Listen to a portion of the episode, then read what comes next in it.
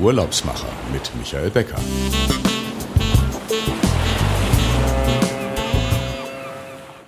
Herzlich willkommen bei den Urlaubsmachern. Wir sind jetzt in unserer zweiten Folge nach der Sommerpause und ich hatte in der letzten Sendung schon oder in der letzten Folge gesagt, ähm, wir hatten ja einen sehr heißen und trockenen Sommer. Mittlerweile ist es abends ein bisschen frischer geworden. Es regnet auch mal wieder hier in Deutschland, aber ich sehe, dass im Mittelmeerraum, da ist es immer noch recht heiß und recht warm und auch die Nächte bringen kaum Abkühlung. In unserer heutigen äh, 48. Folge werde ich Sie mit einer Region überraschen, in der es jetzt noch richtig grün ist, es im Sommer auch geregnet hat zwischendurch, es Wasserfälle gibt. Ich freue mich ganz herzlich, Gino Troccoli aus dem Cilento aus Süditalien zu begrüßen. Hallo Gino. Ähm, ja, schön, dass du wieder dabei bist. Hallo Michael. Guten Tag. Ja, ich freue mich. Ja, immer ein Geschenk, dich zu sehen. Da. Das ist toll. Ja, ich freue mich auch. Du warst in der sechsten Ausgabe schon mal Gast bei mir. Das, die sechste Ausgabe war ja damals noch live. Wir haben ja damals Donnerstag 16 Uhr live im Web gesendet und danach das als Podcast veröffentlicht. Das ist schon eine, eine, ganze Weile her, wenn man sieht, wir sind jetzt bei der 48. Folge. Wir haben damals über den Naturpark äh, Cilento äh, gesprochen, über Agriturismo, das, deine Leidenschaft Wandern, das Meer, die Kultur. Und du bist für mich so der Ambassador vom Cilento, weil wenn du irgendwie unterwegs bist, du brennst einfach für eure Region und du hast Agriturismo ja damals ähm, auch mit aufgebaut. Und für die Hörer, die noch nie in, in dieser Region waren, ähm, wollen wir heute mal ein bisschen in die Tiefe gehen.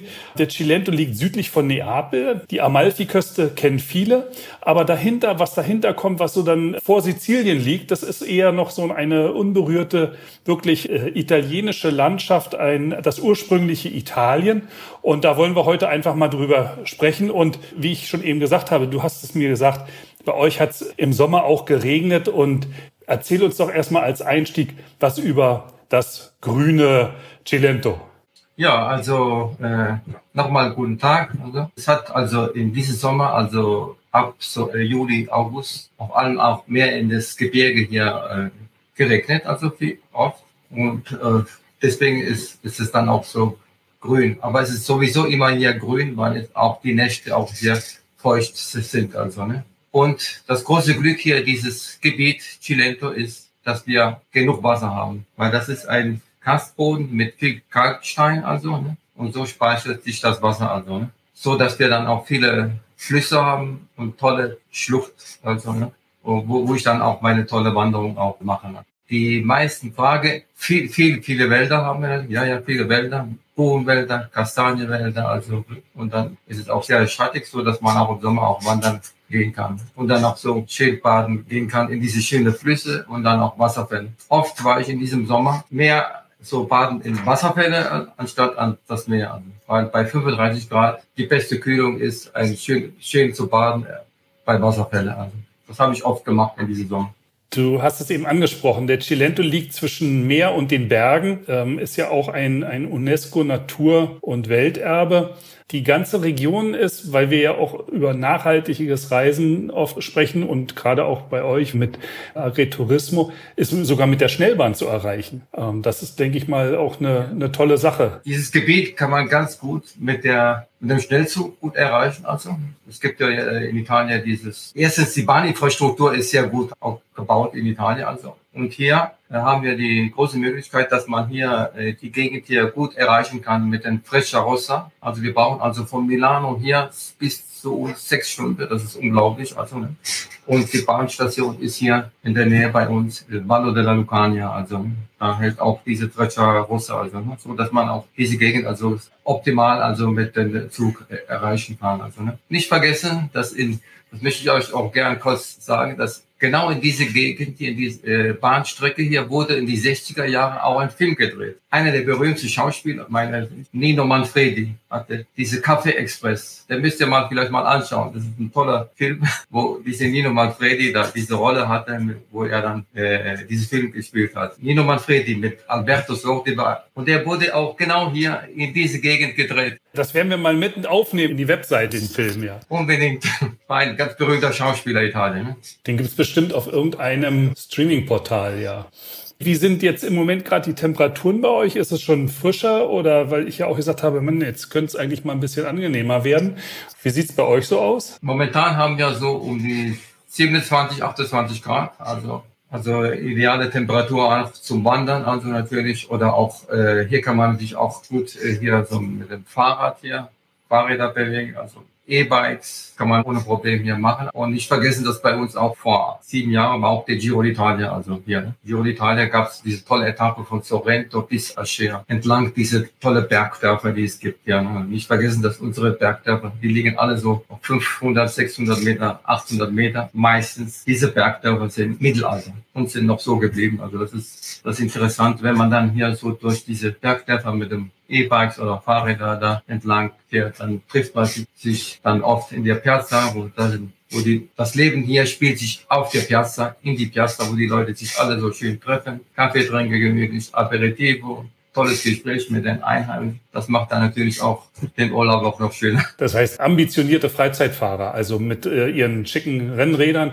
die es gewohnt sind, auch mal in die Alpen zu fahren, die sind bei euch eigentlich genau richtig, weil sie ähm, so Mittelgebirgshöhen genau, haben mit guten Steigungen, Abfahrten und dann Bergdörfern. Ja, Abfahrt und dann dieses tolle Ausblick auf das Meer natürlich. Das ist auch das unglaublich Schöne hier, dieses Gebiet hier, dieses Gebirge. Wir haben ja Berge, das sind ja 17, 1800 Meter und dann hat man immer dieses Panoramablick auf das Meer. Das ist, macht dann eine Radtour natürlich noch schöner. Das heißt, wenn, wenn man jetzt mit der Bahn kommt, dann kann man natürlich für, zu seinem Ferienhaus auch abgeholt werden, bekommt gleich zwei Mountainbikes, zwei E-Bikes dazu und dann ist man auch in der Lage dann. Wir bieten auch natürlich so einen Service, also mit Abholung da, vom, direkt vom Bahnhof äh, und dann werden die, die Gäste dann direkt zur Unterkunft begleitet, also direkt auch vom Meer. Also ich mache dann immer so eine Begrüßung abend, der dann direkt bei mir. Ich habe auch so eine schöne Unterkunft, damit, wo wir auch so eine Zimmer haben, so mit Frühstück und Abendessen. Und wichtiger Punkt, eigene Produkte. Also wir kaufen hier wenig am Supermarkt.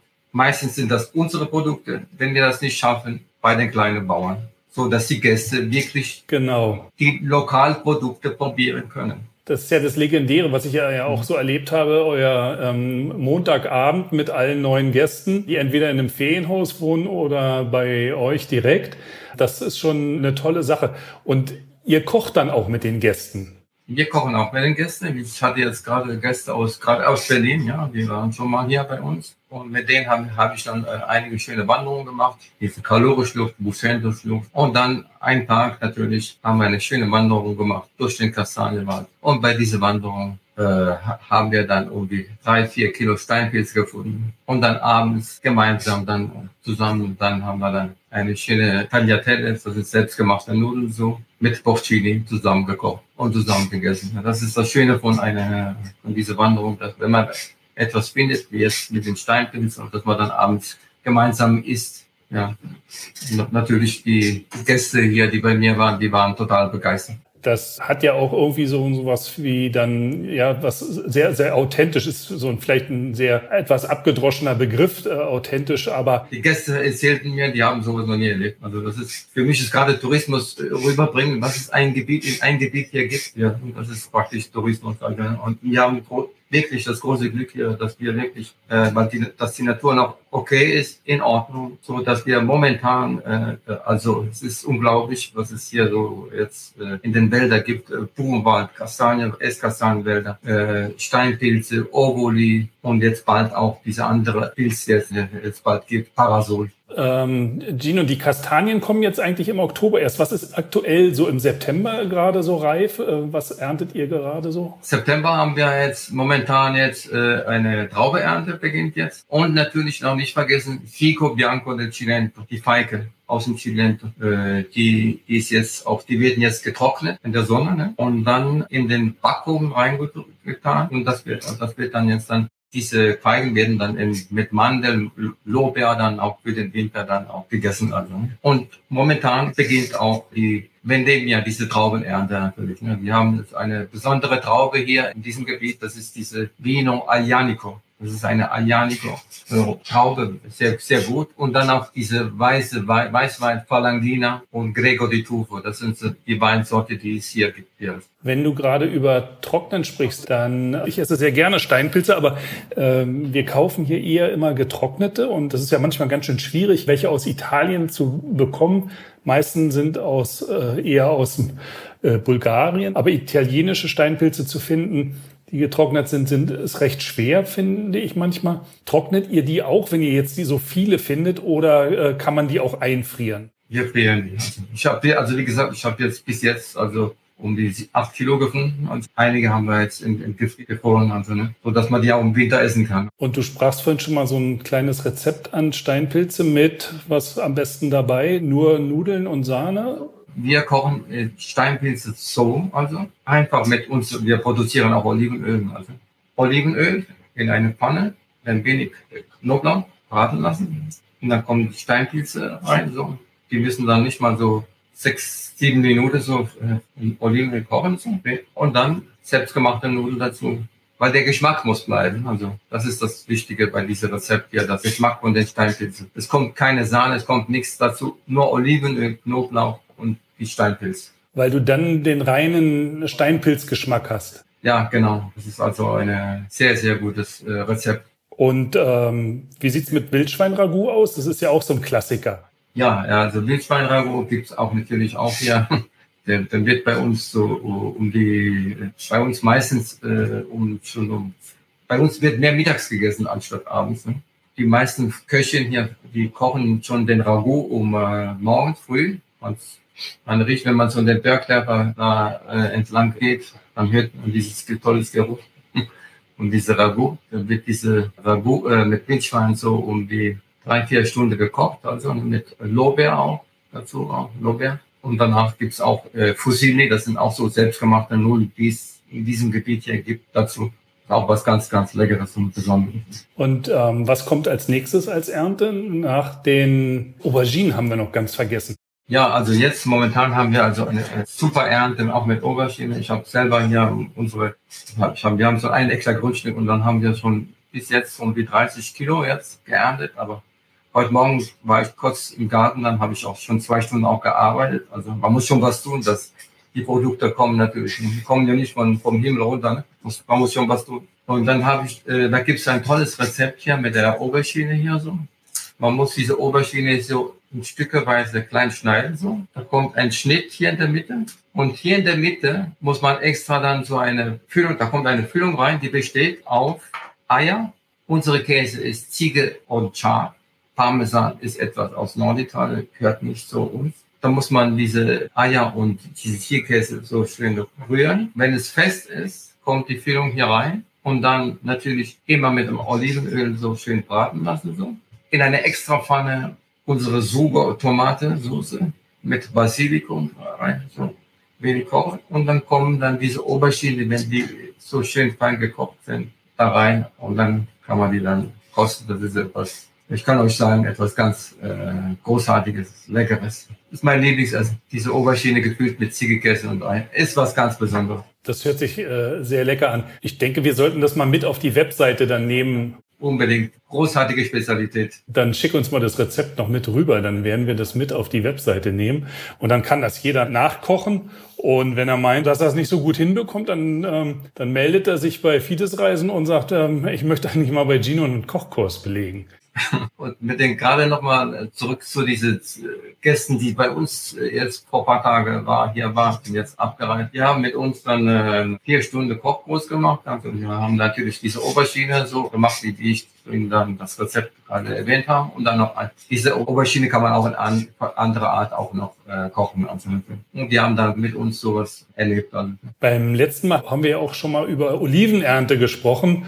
Und ähm, die steht dann als nächstes an. Und wir sprechen ja öfter mal. Und ich finde es so erstaunlich, wie ihr äh, die Oliven erntet. Also ihr pflückt die nicht ab, sondern du kannst das eigentlich viel besser erzählen. Wie macht ihr das? Erstens, unsere Bäume, die sind ja 700, 800 Jahre, vielleicht noch mehr auch 1000 Jahre alt, wirklich. Es gibt eine Sorte hier, Olivenpflanze, die Name dieser Pflanze, Pichotana. Schon der Name dieser Pflanze sagt uns, weil wir haben ja ein, ein ganz toller Mittelalterort, richtig schön. Name Pichotta, ne? toller Ausblick auf das Meer, richtig schön.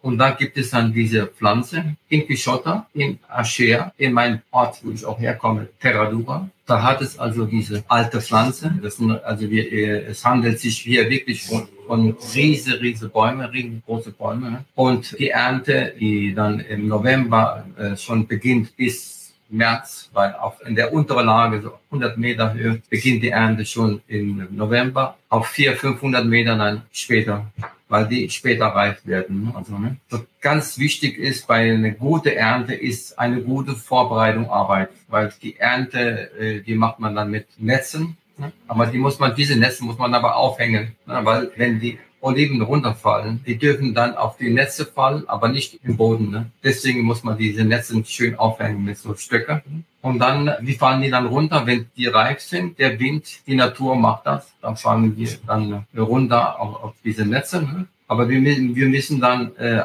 achten, dass wir dann diese Ernte so vier, fünf Mal machen. Also jedes so zwei Wochen wird eine Ernte gemacht. Also bei mir kommen manchmal auch so Gruppen hierher, so kleine Gruppen, die machen, wir machen dann die Olivenernte zusammen so. 7, 8, 8 Uhr beginnt dann die Ernte bis so 2 Uhr, so 1 Uhr, 2 Uhr. In den gleichen Tag bringen wir dann die, die ganze Oliven zur Ölpresse und in den gleichen Tag werden die dann gepresst und nach zwei Stunden, äh, nach zwei Stunden, nachdem die, die diese Oliven äh, gepresst werden wurden, kalt gepresst, 26 Grad, äh, kriegen wir schon das Öl und abends gemeinsam vorm Kamin können wir auch äh, schöne Bruschetta mit das Öl äh, probieren. Also das ist das Interessante und Tolle bei einer tolle bei dieser Olivenernte. Also ich meine, in den gleichen Tag schon ein, das Ergebnis hat. Schon was Besonderes. Du hast gesagt, die Ernten sind je nach Höhenlage ja zu unterschiedlichen Zeitpunkten. Meine Frage dazu ist, gibt es auch geschmacklichen Unterschied zwischen den Höhenlagen äh, bei den Oliven? Also meine Meinung ist, äh, dass das beste Öl ist auf so 300, 400 Höhenmeter, so höhere Lage. Beste Lage, die optimale Lage ist ein, ich sage, wir sagen hier Zona Mancina, linke Seite, so, dass die Sonne nicht so viel draufkommt, so, ne? Also das ist also eine optimale Lage für ein sehr gutes Olivenöl. Und das, wir haben hier ein Olio extra virgin, also ein Oli, die Oliven, also, also sehr gutes und gesundes Olivenöl, also wirklich gut. Mhm. Kommen wir mal von den uralten Bäumen. Das ist eigentlich ein guter Übergang zur Klassik der Geschichte äh, auch Süditaliens. Es ist ja nicht das Cilento ein, ein Natur- UNESCO-Erbe, sondern ihr habt ja auch noch Pestum und äh, wirklich die Antike äh, bei euch direkt vor der Tür. Und sind jetzt, wenn man jetzt im Herbst kommt, sind die Tempelanlagen äh, auch im Winter geöffnet? Kann man dort ins Museum gehen, ähm, so dass man das kombinieren kann, gutes Essen und Geschichte? Auch in der Winterzeit sind die, sind die Tempel von Pestum geöffnet. Ne? Aber wir haben aber nicht nur hier äh, Pestum, weil viele äh, kennen Pompeii, Pestum, okay, ja. Aber es gibt noch eine andere, sehr, aber sehr wichtige Ausgrabungsstadt. Die befindet sich hier genau bei uns, hier ganz hier in der Nähe. Von Pesto, südlich von Pesto eine halbe Stunde. Äh, und Name von dieser Ausgrabungsstadt ist Elea Velia. Weil in Elea Velia wurde vor 2500 Jahren eine philosophische Schule gegründet.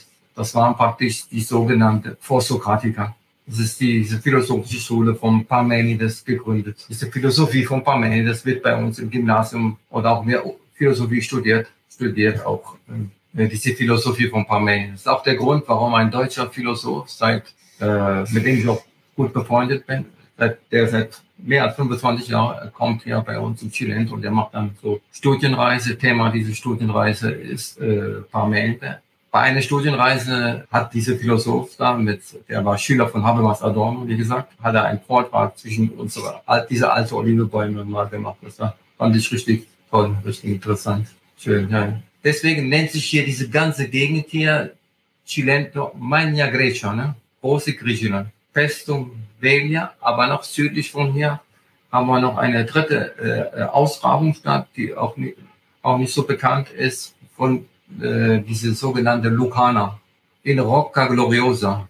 So heißt das. Da gibt es dann Ausgrabungen aus der Zeit, wo die Lucaner hier war. ist auch der Grund, warum äh, Archäologe aus Kanada, da gibt es eine berühmte Universität äh, für Archäologie, Alberta Universität, die haben zehn Jahre da ausgegraben. Das ist auch äh, interessant. Also, das, das ist ja so, das gesamte Süditalien ist äh, alles griechisches Gebiet, also Mania Grecia. Ne? Also es gibt viel zu erleben bei euch. Ja, vieles zu erleben. Wir kommen schon zu unserer Abschlussfrage. Normalerweise frage ich hier immer, wo geht die nächste Reise hin? Aber da wir so viel über Essen und äh, Kochen gesprochen haben, ist meine Frage eigentlich eher, was kommt denn jetzt noch an Früchten in der Erntezeit?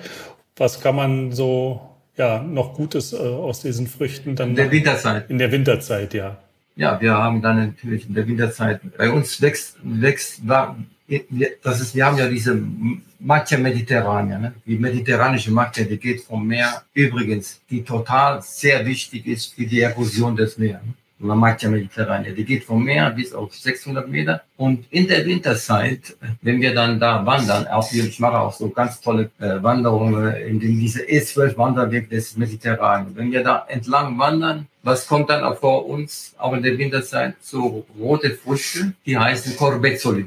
Corbezzoli und die kann man essen, die sind sehr, sehr gut und dann machen wir auch Marmelade. Die gibt es auch in der Winterzeit. Was es dann natürlich auch in der Winterzeit noch hier gibt, ist natürlich diese ganze Zitrone und Mandarin. Und mit den Mandarinen machen wir selber hier diese Mandarinetto. Jeder macht Limoncello, wir machen auch Mandarinetto, ist etwas ganz, ganz Besonderes. Tolles Geschmack. Ja, ja. Und dann in der Winterzeit, das möchte ich euch noch kurz sagen, also kann man hier auch in dieses in der Nationalpark auch, äh, das ist auch interessant, was auch viele nicht wissen, dass es auch hier Therme gibt. Es gibt äh, in diesem Nationalpark Therme. In der Nähe von Eboli, wo auch äh, in die 60er Jahre der, ein berühmter Schriftsteller Piemont, der hier eine Zeit gelebt hat, hat dieses berühmte Buch Christus kam bis nach Eboli geschrieben. Und in der Nähe von Eboli, Kontuxi, gibt es diese tolle Therme, wo wir auch oft mit dem Wind im Winter da gehen.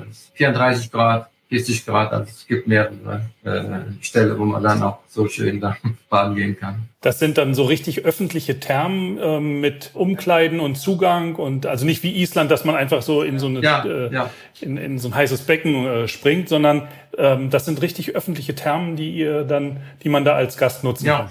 Genau, genau weil viele, äh, denke, denke ich auch von aus Deutschland kennen natürlich immer äh, auch die Merkel immer in Ischia, die Therme in Ischia und so und so weiter, aber wenige kennen auch wieder dieses tolle Therme hier in Kontuxi Therme. Und die befindet sich auch hier in dieser Land. Ähm, Gino, wir haben einen tollen Eindruck bekommen wieder vom Cilento und deiner Leidenschaft für diese Region. Ja, bevor wir uns für heute verabschieden, wir sind den Erntekalender durchgegangen, eigentlich fürs ganze Jahr. Ich erinnere mich noch, wir waren mal zusammen ähm, in, in einem Haus, da gab es frittierte Zucchini-Blüten in Bierteig. Das war damals, glaube ich, auch eine total leckere Sache. So zieht sich das durch das ganze Jahr. Und ähm, ich denke, wir haben dem einen oder anderen wirklich Lust gemacht, auch im Herbst vielleicht mal ins Cilento zu fahren und ähm, zu kochen und die Geschichte kennenzulernen. Und ähm, wer interessiert ist, vielleicht auch an der Olivenernte teilzunehmen, der meldet sich eigentlich bei den Kolleginnen und Kollegen von Fides Reisen. Die helfen dann weiter und ähm, dann kann man bei Gino oder in einem der schönen Ferienhäuser äh, mit Blick aufs Meer äh, den, den Herbst genießen oder aber auch schon mal den nächsten, das nächste Frühjahr oder den Sommer planen, denn auch bei euch fängt ja alles ein bisschen früher an zu blühen und äh, zu wachsen und äh, Basilikum gibt's dann vielleicht schon im Mai. Ja, ja, und dann auch der wilde Spargel. Dann und Spargel, ja, Spargel und das gibt's alles dann schon viel früher als hier. Und ähm, wer der Meinung ist, er möchte sein Homeoffice nicht nach äh, Spanien oder Portugal verlegen, weil das ja der große Hype im Moment ist, der kann natürlich auch ins Cilento ziehen. Es gibt dort auch äh, gutes Internet. Wir hoffen, dass unsere Qualität heute auch wieder gut war. Ähm, manchmal ist das nicht so unbedingt nur vom Internet abhängig, ähm, aber ich glaube, das hat heute wieder ganz gut geklappt. Liebe Zuhörer, ähm, Daumen hoch, wenn Sie unseren Podcast hören. Empfehlen Sie uns weiter und äh, unterstützen Sie uns, ähm, dass wir in der Abonnentenzahl demnächst auch fünfstellig werden. Ähm, in diesem Sinne, Gino, vielen Dank, dass du dir Zeit genommen hast. Und ähm, geht's heute noch mal auf eine Wanderung Nein, oder ist heute frei? Ich habe mich gefreut. Ja, ihr seid alle herzlich hier willkommen hier. Ich würde euch hier so gern hier begleiten hier in diese tolle Natur, die wir hier haben. Also, ich wünsche dir einen schönen Tag und ähm, bis demnächst. Ja, auch. Alles Gute. Alles Gute. Alles Gute. Ciao. Ciao, ciao, Michael.